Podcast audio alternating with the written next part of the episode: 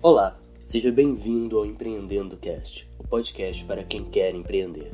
Aqui é o João Vitor, apresentador e fundador do Empreenda Junto. No podcast de hoje, eu quero conversar um pouco sobre storytelling na formação de marcas. O storytelling, ou a arte de contar histórias, é algo que está se tornando cada vez mais comum na hora de construir uma nova marca para uma empresa. Para quem não entende muito bem o conceito, o storytelling basicamente é trabalhar com a ideia de que as pessoas se relacionam melhor com marcas que possuem uma história, possuem um passado. É uma forma de humanizar uma empresa ao contar a história de como ela surgiu, como as soluções que ela aborda hoje foram apresentadas e como ela se relaciona com o mundo e com o cliente. Diferente do que muita gente pensa, storytelling não é uma brincadeira, não é algo que não tem valor. As pessoas reconhecem histórias e se relacionam com elas muito melhor do que elas se relacionam com marcas sem história, sem aparência ou sem uma identidade. E é justamente nisso que o storytelling entra. Ele cria uma identidade para sua marca. Nós temos centenas de histórias muito conhecidas sobre como marcas surgiram, se desenvolveram e se relacionam com seus clientes. A Coca-Cola, por exemplo, é um exemplo gigantesco de como o storytelling pode ser usado para melhorar uma imagem de uma marca ou para simplesmente lançar novos produtos ou mostrar porquê de novas mudanças. Todo Natal nós vemos a Coca-Cola fazendo propagandas gigantescas, esforços de marketing enormes. Isso se tornou parte da história da Coca-Cola, se tornou parte da cultura Coca-Cola e é reconhecido por todos. Analisando assim, o storytelling para qualquer empresa pode ser muito valioso. Então, ter storytelling na sua empresa é melhor do que não ter um storytelling na sua empresa. O problema acontece quando o storytelling é falso. Quando você inventa uma história sem um fundamento real, sem uma base que realmente existiu. Dois exemplos bem clássicos disso aqui no Brasil e bem recentes foram a do Bem, a Sucos do Bem e a Dileto, que enfrentaram o processo do CONAR devido ao fato das histórias que eles contavam sobre a origem da marca serem falsos. Isso causou muitos problemas judiciais, terem que explicar origem, retratação e até mesmo terem limitações nas suas campanhas de marketing após o processo. Existe aqui também um caso que as pessoas não gostam muito de admitir, mas muitas pessoas desconfiavam que as histórias da Dileta e da do eram falsas.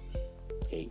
Muita gente não acreditava na história do tio Dileto que criou o sorvete, que fez toda aquela história, Muita gente desconfiava que era falsa, mas como a história era legal e não tinha como provar, as pessoas aceitavam aquilo. As pessoas ou se deixavam enganar ou realmente acreditavam na história.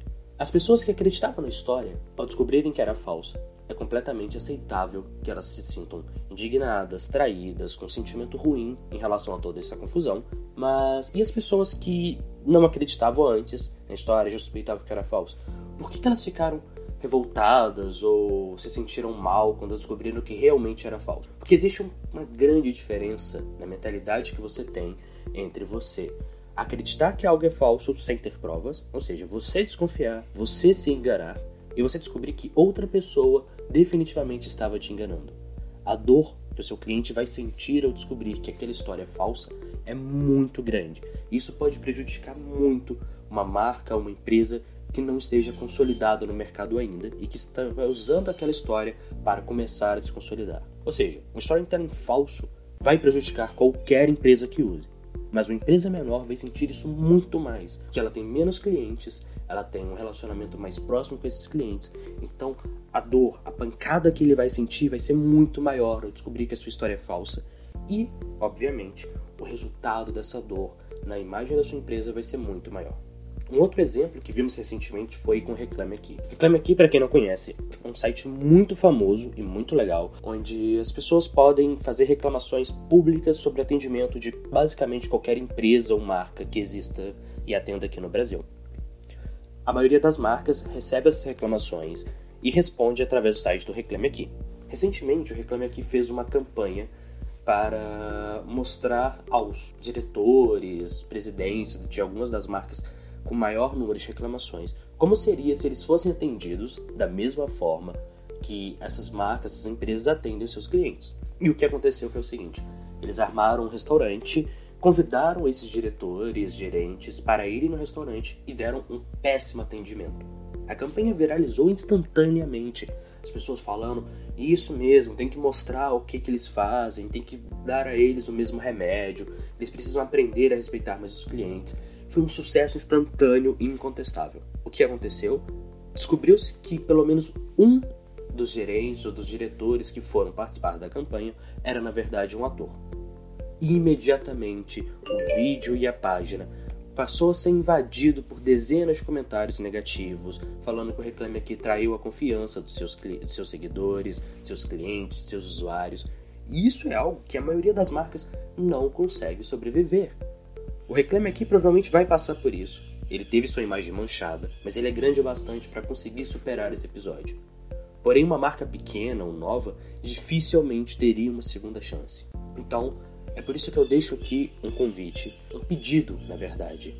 Use o storytelling na sua empresa. Conte histórias na sua empresa. Envolva-se com seu cliente, mas não invente essas histórias. Seja sempre sincero e honesto.